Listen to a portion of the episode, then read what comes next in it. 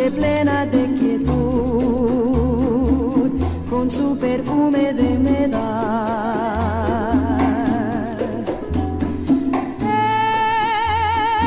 En la brisa que viene del mar, soy el rumor de una canción, canción de amor y de piedad. Con ella fui noche tras noche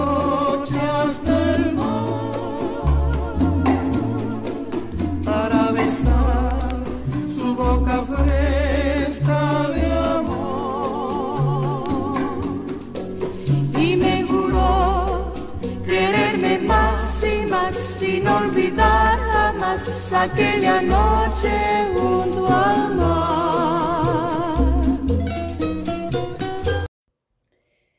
Bienvenidos al episodio número 11 de La Vereda Tropical. Vamos a hacer un paréntesis en la programación habitual para integrar algunos otros personajes de la historia. Espero que lo disfruten.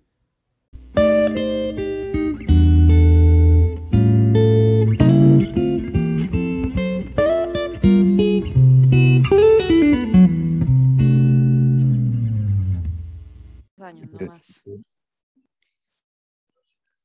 Y cuénteme un poquito sobre cómo fue eso de emigrar ya para la abuela. Cómo, cuénteme un poquito de los años De- cuando usted llegó. Se fue de una vez para la casa de las tías, supongo, pero ya había usted estado un año en Quinto, entonces. Yo había estado en el año 54 as- eh, cursando el quinto grado, que lo pasé en la escuela Eduardo Gallini, eh, Carlos Gallini, perdón, ahí en, que queda frente al colegio actual ahora, del, frente al actual Instituto de la Abuela. Después que obtuve el sexto grado, en el 56 ingresé al Instituto de la Abuela. Era el colegio que está frente al Parque Central, a un costado, al costado sur del Parque Central de Alajuela. Ese, ahí pasé primero, segundo, tercero, cuarto y quinto. En el año 60 salí bachiller de ese colegio. No pude estrenar el colegio nuevo, porque el colegio nuevo lo en el año 61. Célimo sí estuvo unos años en el colegio viejo y otros años en el colegio nuevo. De hecho, él salió del colegio que está, que está frente a la plaza, que, y después sigue la escuela Carlos Gallini, que era donde estuve en quinto grado. Este, sí, ahí, bueno, después los demás vinieron al, a la abuela. Ahí vivíamos un montón. En, en- Pero cuando en usted esa- estaba, cuando usted llegó, ¿quién estaba? ¿Estaba la abuela Mercedes? ¿Ella vivía ahí o solo las tías? no, abuela Mercedes y, y, y, y Mer- bueno, solo abuela Mercedes, porque eh, tía Mercedes está en, en Atenas, era jefa de la unidad sanitaria de Atenas. Y Chabela creo que está en Venezuela. Después llegó, después al tiempo llegó Chabela. Creo que Es la estaba yo, viajera, ¿verdad? sí, ya estaba yo segundo año de colegio cuando apareció Chabela, ya se quedó definitivamente en el país, porque ella era, era enfermera en, en el estado de Lara, de Venezuela. Ya ella vino y se quedó como supervisora de enfermeras aquí a nivel regional en el país. Qué interesante la historia de Tías- Chabela llegó allá a la zona sur a, ya a dar un, a asesorar en un curso de, de parteras empíricas. ujú. Y yo tuve que recibirla eh, en la escuela. Yo era el director de la escuela en el año 69, por cierto. 69, 70, algo así. Que Chabela llegó con un grupo de, de obstétricas a, a dar un curso a las señoras ahí. Y bueno, Chabela era casi a- una asesora supervisora a nivel nacional, porque de llegar hasta Golfito y controlar esas cosas era ya completamente ligada a las altas esferas del Ministerio de Salud. Claro. Sí, después, bueno, ¿Qué- ya. ¿Y qué hacía la otra tía? La tía Mercedes, Ujú. ella estuvo en Atenas hasta que se pensionó. Ella fue una experta en obstetricia, bueno, primero empíricamente, después tuvo a, a, base práctica y estudios que les daban a ellas, se hizo una experta. Ella nos contaba que ningún niño se le murió en nacimiento, ni ningún niño, ni ninguna madre de familia. Este, y llegó el tiempo que pude conocer algunos, algunos de los que había traído, ayudado a venir al mundo, Mercedes. Uno de ellos fue un periodista que se llama, se llama o se llamaba Gerardo Enrique Fonseca, que llegó a Golfito como educador y después hizo periodista, que él siempre recordaba a Merceditas, que, lo, que había atendido a la mamá de él en el parto. Después de aquí, eh, Rolando Corella, el suegro de Alcides, fue la mamá de él fue atendida por Mercedes Soto Ledesma. No, hombre, sí, en Atenas, qué vacilón. Atenas, sí, entonces sí, llegó a, sí, ella, bueno, ella da un número grande de, de, niños que habían nacido en esa época y que ningún niño se le murió ni ninguna mamá se murió de parto en aquella época, porque eh, también había la facilidad de la cirugía, si alguna mamá ya no podía nacer el bebé, pues lo mandaba ella al hospital para que hicieran cesárea. Sí, exacto. Sí, sí. Y después ya Mercedes ya llegó al tiempo. Ella era todavía enfermera cuando nació Ana Lorena. Entonces iba a Gladys, Atenas y venía y ahí le hacían los, los controles, chequeos. Y cuando nació Rocío, ya Mercedes estaba pensionada. Entonces ella pues, estuvo al tanto de Gladys, que, que, estaba en la casa, se quedó, por cierto, para una semana santa, y salió con Gladys para el hospital cuando Rocío nació. Y ahí es la historia de tía Mercedes. Tía Mercedes se pensionó primero que Chabela. ¿Cuántos años se pensionaban antes? Bueno, Mercedes ya tenía un montón de trabajo, más, como 35 años en Atenas. Y yo entiendo que, bueno, de ahí no, no, nunca, nunca se movió para ningún lado. Ella, ella fue una, un baluarte ahí para el pueblo de Atenas, la quería mucho. Después de ella llegó una señora llamada Maruja Madrigal, que también esa llegó y se quedó hasta que hasta que se pensionó y se murió ahí también Maruja Madrigal, esa murió en Atenas. Les hacía bien el clima. Sí, sí, el clima les, gustó. ¿Y el tío Armando qué hacía, tío? Tío Armando trabajaba con la municipalidad. Eh, no sé si era con la municipalidad. Sí, sí, la municipalidad de Alajuela. En ese tiempo la municipalidad tenía cargo el relleno de todas las calles, de echar este, todas esas cosas que echan a los huecos y, los, y los rellenan y después se vuelven a deshacer y vuelven a, rellenar. Esto estuvo armando todo el tiempo con, con la municipalidad, con la desventaja de que eran nombramientos políticos. Y cuando el partido político de él perdía, quedaba cesante. Pero mm. la, ventaja es que le daban les daban prestaciones, creo. Entonces, pero eran prestaciones, bueno, que eran buenas, pero uno las oye como ridículas ahora, porque, qué sé yo, 1500 colones, algo así era la prestación. De hecho, con la sociedad de cochinillos que hizo con el León. Con Tato. Yo, creo que, que Armando eh, cotizó con una cantidad de mil colones porque Santos habla de ocho, ocho cerdas que compraron. Y ocho cerdas era, era, cada cerda costaba 125 colones en esa época. Entonces, ocho cerdas son mil colones. Y, claro, eh, después ya se hizo la, la, reproducción y todo. Y para tiempo ya el tío Chutarrín se volvió a colocar en el mismo trabajo pero para ese momento, cuando quedaba cesante, quedaba cesante cuatro años. Sí. Una, ¿En serio? Una vez, la pulsió y se fue a, trabajar en, en, a Punta Arenas con el tío Tista. Tío Tista trabajaba en una lancha manglera. El tío, en ese tiempo el mangle era un negociazo, sacaba las cáscaras de mangle para hacer tinta. Y esa, esa lancha era una de una señora Angelita de Botasi, viuda de Botasi. Y este, tuvo un tiempo, pues no le gustó la historia y se volvió a venir para donde las tías. Y, y después, creo que en el 70 ya hubo una ley en que, en que no había, por aspectos políticos, no se, no se removerían los empleados. Entonces él cogió como estabilidad y se, se, mantuvo hasta que se pensionó. Pero creo que en dos ocasiones él quedó cesante. Bueno, que ese tiempo un partido perdía, volvía a ganar y volvía a perder. Y no era como ahora, que hay dos periodos seguidos. En ese tiempo, el partido que ganaba esta vez, perdía en la otra.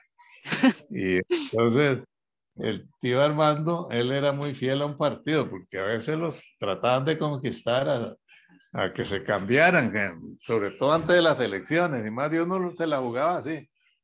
Cuando veía que un partido ganar daba su adhesión, entonces eso los dejaba. Pero el tío Armando no, él, él, era, él era fiel a, al partido que le, le había dado el, el, primer trabajo. Aunque. ¿Cuál era la, el, el, el, ¿Cómo se llama? ¿El PUS o cuál? Ah, no, Liberación. Ah, era, era con Liberación él era contrario a las tías políticamente. Y, ah, sí, sí, entonces, y, eh, y, se caracterizaba, no dejaba que las tías pusieran, en ese tiempo se acostumbraba mucho a poner banderas, ¿verdad? Y le decía a las tías, si ustedes ponen bandera aquí, yo pongo la mía también. o sea, si ponía uno del, del partido, él ponía una liberación. Y eso hacía que las tías tampoco pudieran bandera. Qué vacilo. Ah. ¿Y, cómo, ¿Y los otros hermanos? Es que yo nunca me acuerdo. Tito. ¿Y cómo se llamaban los otros? Tito, Tista, Humberto y Hugo. Humberto y Hugo, Hugo no son los mismos. No, Humberto es uno, Hugo es otro. Hugo es el que murió hace poco, ahora este ah, año, en enero. El último de los otros. ¿Y, estos, ¿Y esos chicos qué hacían? Ah. ¿Y ellos qué hacían? Tito, Tito era este, uno de los tíos que fue muy inteligente. Fue una especie de ingeniero empírico que llegó a Golfito cuando se iniciaba la compañía y él hacía el diseño de lo que llamaban barracones, eh, que eran lugares de vivienda de los trabajadores solos de la compañía. Entonces ahí ganó un montón de plata, Tito. Mm. Pero eh, cayó en el alcoholismo. Y, y bueno, ese, después se fue a Limón y se volvió a levantar también con otra de las compañías de ahí, pero la, también volvió a caer en el alcoholismo. Y eh, bueno, eso fue, él compró una propiedad en San José porque ganaba muy buen dinero. Por esa propiedad la descuidó, no pagó impuestos y la perdió. y, y, ya con el tiempo, él, bueno, él quedó prácticamente cesante. De, y parece que las, las tías le ayudaron, sobre todo Chabela le ayudó para que pusiera una producción de café que se llamaba Café Real. Después le consiguió una, un lote ahí que está frente a la Casa del Marisco. Una gran propiedad, en ese tiempo casi toda una esquina de terreno donde, donde con una casa y él puso un molino de, de maíz. Y bueno, ahí se la jugó, se la jugó y los hijos de él fueron creciendo y cada uno fue trabajando. Y hay un hijo de él que tiene ahorita que yo 37 años, algo así. ¿Cómo se llaman los hijos de él? El hijo menor de él, a la fuña, no recuerdo ahorita el nombre, este, este sí que lo, lo molestaban porque, bueno, ese muchacho tiene la edad suya, ese hijo menor de Tito. El trabajo, ese cuando iba Tito a dejarlo a la escuela, le decían los compañeros, ahí vino tu abuelo a, a, buscar. y era el papá. y era el papá. El muchacho se ponía bravo. Él nació cuando Tito tenía casi 70 años, algo así. Pucha más bravo. Sí, Por supuesto Ah, que sí, podía ser el abuelo. Pues claro, podía ser el abuelo. Este, ah, sí, eso, eso sería parte ¿Y Tista? de Tista. Tista vivió en ¿Se Puerto llamaba Jiménez. Tista o le decían Tista? Juan Bautista Soto. Ah, le- Juan Bautista. ok, Como sí, el como abuelo, igual. como el papá de él. Juan Bautista Soto Trejo, sí. Juan Bautista trabajó allá en los altos, allá por Río Tigre, de Gallardo para arriba, tenía una finquita. La esposa de él se llamaba Ventura Solano, se llama. Creo que no, esa Ventura Solano, los hijos de él, como no eran reconocidos, todos son Solano. Abel es el menor de ellos, de los menores de ellos. Jorge Solano, que es de la edad mía, Isabel Solano, Emilce Solano, que ya murió. Ellos, bueno, se, se dejó con la esposa, la esposa se vino para Punta Arenas, él tuvo que salir de ahí y se vino también buscando otros rumbos. Estuvo trabajando en esa lancha manglera y después en otra lancha pesquera y ahí fue la, los trabajos de, de Juan Bautista Soto. Y ese murió en el año 93 93. ya, ya bastante mayor, era, él era de los mayores. El tío que murió más joven se llamaba Humberto Soto. ¿Qué Ese murió Humberto? En el año 63 Ay, fue pucha, sí, súper joven. y murió joven, joven, porque él no era de los mayores. Humberto Soto murió, qué sé yo, 50 años, tal vez menos tenía. ¿Y qué hacía él o qué? Él tenía una, una empresa de muebles en, en Punta Arenas.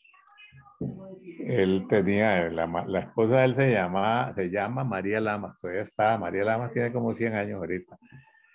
Y es la mamá de los Soto Lamas, Álvaro Soto Lamas, Humberto Soto Lamas, Iris Soto Lamas, Mireya Soto Lamas. Después tuvo otras, otros hijos, como cuatro más, con otra mujer que le decían la pancha. Ujú.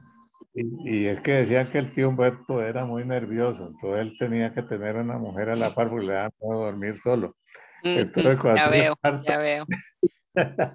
tenía que tener a alguien a la par. Cuando dormía en la casa, que vivía ahí en el barrio Carmen de Punta Arenas, pero el- el- la mueblería estaba en el propio centro. Ujú. Entonces, cuando dormía en la mueblería, tenía que estar ahí. Creo que ahí vivía la pancha, ahí lo acompañaba. Y en el barrio Carmen estaba María Lama. Ujú. Dice que, dice que algunos de mis hermanos le heredaron ese nerviosismo a Ujú, Ah. ujú. Alberto. Sí, estaba viendo yo, pensando lo mismo. ah, sí, este. Entonces, ¿Y el tío Hugo? eso, ¿Y ese de qué murió? Perdón, antes de pasar, ¿de qué se murió Humberto? tío Hugo, ya, ya, yo creo que ya tío Hugo murió de No, viejito, Humberto, Humberto, que se Humberto, murió tan Humberto, joven. Ajá. ese tuvo un accidente muy joven, a la edad de 12 años, algo así, chocó en una moto. Ujú, Entonces tuvo un golpe grave en la cabeza. ujú. Y parece que nunca se lo detectaron y, y cuando vino a, a reaccionar e- esa- ese asunto, ya, era que, cuando se iba, ya casi era mortal, porque ya le detectaron, le hicieron el encefalograma y le vieron que sí, que era alguna fractura que ha tenido cuando, joder, sí la tuvo cuando, cuando él tuvo 12 años.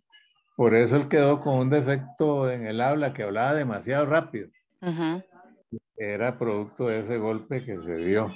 mm. Y, y- y sí, pues murió, murió a causa de, ¿Qué complicaciones eso- de eso? de esta complicación que se le vino a desarrollar años después. Wow. Y- sí, ese es el famoso Humberto. Ah, bueno, y entonces Humberto. ahora con el tío Hugo. Tío Hugo, tío Hugo, ese fue el menor de todos. Él nació en Coyolar, estuvo un tiempo allá en Puerto Jiménez, se vino a la edad de 18 años, después se puso a estudiar en, creo que en el Ministerio de Agricultura y Ganadería. Ahí trabajó un montón de años. Y y se pensionó y conoció a, a una enfermera que se llamaba Cinia Telini Molina, que es la mamá de Hugo Soto Telini y de Sonia, los hijos de él. Ella, ella murió muy joven también, ella murió hace un montón de años, Cinia, y quedó Hugo solo con, con Sonia, porque el otro Huguillo, Huguillo es profesor universitario y, y se casó y se apartó. Y, y ahí está, están los dos hijos, Hugo y Sonia. Yo creo que yo los conocí, sí, a ellos. Sí, eso, Sonia está. y Entonces, Hugo en- murió, murió en el este año, orden-. ¿El orden cuál era? Entonces, dígamelo bien, para ver. Célibo. El, el orden de los hijos. Tío, abuelo era el Eh, primero. Sí, Célibo, eh, de, de Epifania. Ay, Pifa, Pifa. Eh, Se me eh, olvidó. Pifa. ¿Qué hacía Pifa? Sí, la tía Pifa, Mercedes, Mercedes, Tito, uh. Chabela, Este, Humberto. Tista, Armando y Hugo. Armando, el número 8. Y Hugo, el número 9. Sale 9 eh, fueron más porque Cha- Cha- Chabela tuvo un hermano gemelo. Ah, ¿de verdad? Sí, murió, ese murió cuando nació. Nueve, serían nueve de ellos y Luz Elena. eh, Ah, la, hija, hermana- la otra hermana, la que se. Que ella, Ujú. como entre quién iba, no sabe. Ah, Como con qué edad tenía Luz Helena. Luz Elena murió, le voy a decir ya cuánto tenía ella cuando murió, de qué edad ten- tendría ahora. porque ella era de la edad de Eida Soto. Tuviera ahorita, ¿qué? 88, 89 años. Ahorita va a cumplir 88. Y era más o menos de, de una edad. ¿Y qué hacía Luz Helena y qué hacía Pifa? Que me las brinqué. Luz Elena, ella estudió el bachillerato en el Instituto de Alajuela, de- se vinieron de Atenas para Alajuela, ahí sacó el Y bachillerato. La abuela Mercedes la agarró desde bebé, supongo. De- Desde bebé, sí. Desde bebé. Esparta. Desde Esparta, sí, recién nacida. Y, y la crió, mi abuela Mercedes la crió. Y ella cuando, cuando se vinieron a la abuela, ella sacó el bachillerato, resulta que en eso conoció a Adriano Pacheco, que era secretario del colegio, algo así.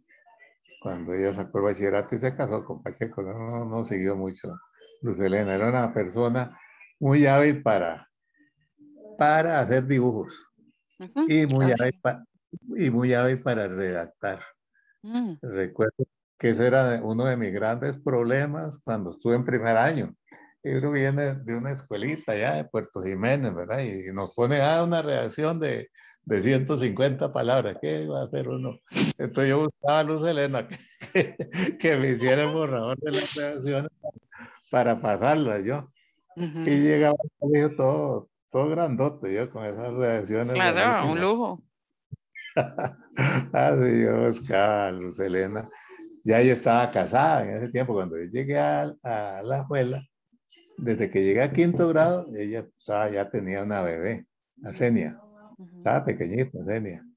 Y, y, eh, claro, la utilicé mucho para que me ayudara con, con las redacciones.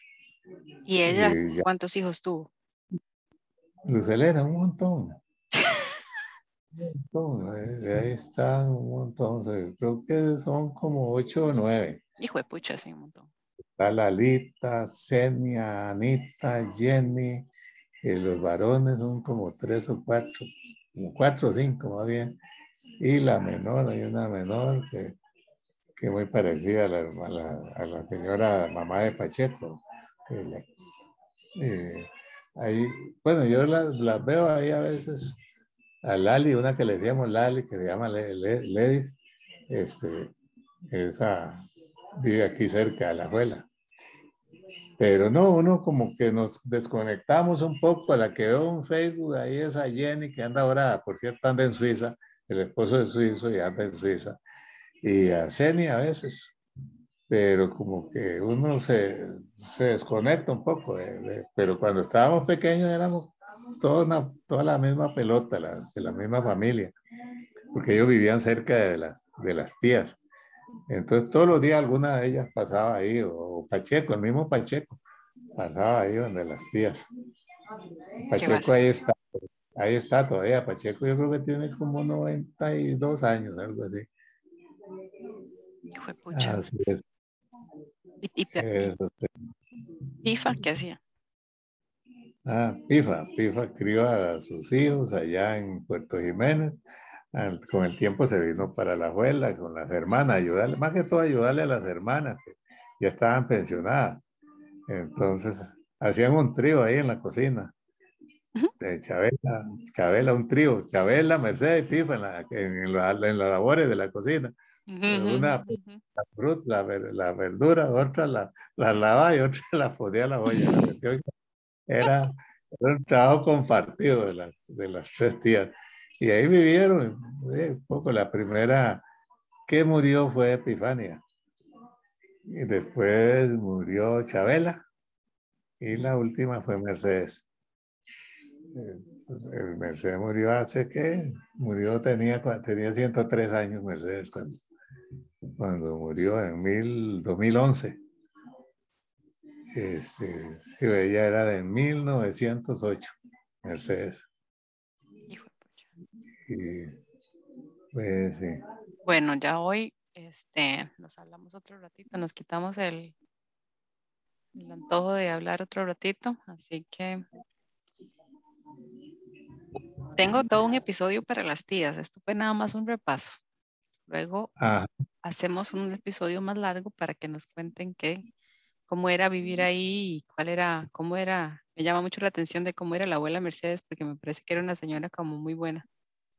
Ah, sí, abuela Mercedes era buena. Sí, ella, ella a todos los nietos nos, nos trataba con mucho cariño. Eh, Y, y el que se ponía celoso era Chutarrín, porque antes de que llegáramos nosotros, el cineado, supongo yo, de ella Era. Chutarrín. Sí, pues nosotros fuimos a, como a Lo que les un- quitaron el campo. A quitarle del campo a él, a quitarle parte del cariño que, que abuela le brindaba. Seguro se- él se sent- entiendo que él se sentía incómodo No te digo. porque no, no- no le caíamos nada, nada bien a- al tío Chutarrín. Ya, ya después se fue acostumbrando y hasta se tomaba unos tragos con nosotros, pero ya, ya viejos nosotros. Pero al principio no, no le, no le agradaba mucho nuestra estadía ahí en la, en No, la era casa. muy, no eran muy bienvenidos. No, no. Bueno, Arturo, un millón de gracias. Bueno, Eliana, mucho gusto. Salúdeme a. Lur y dígale que se vaya preparando para su episodio. A Lur, bueno, ya le decimos. Ok. Bueno, Un abrazo. bueno, Chao. un abrazo también, chao, chao.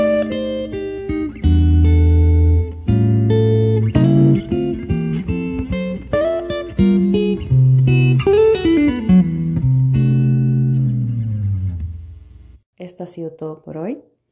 Este episodio fue grabado en el mes de septiembre del 2021 en Irvine, California. Con ustedes su host, Ileana Soto.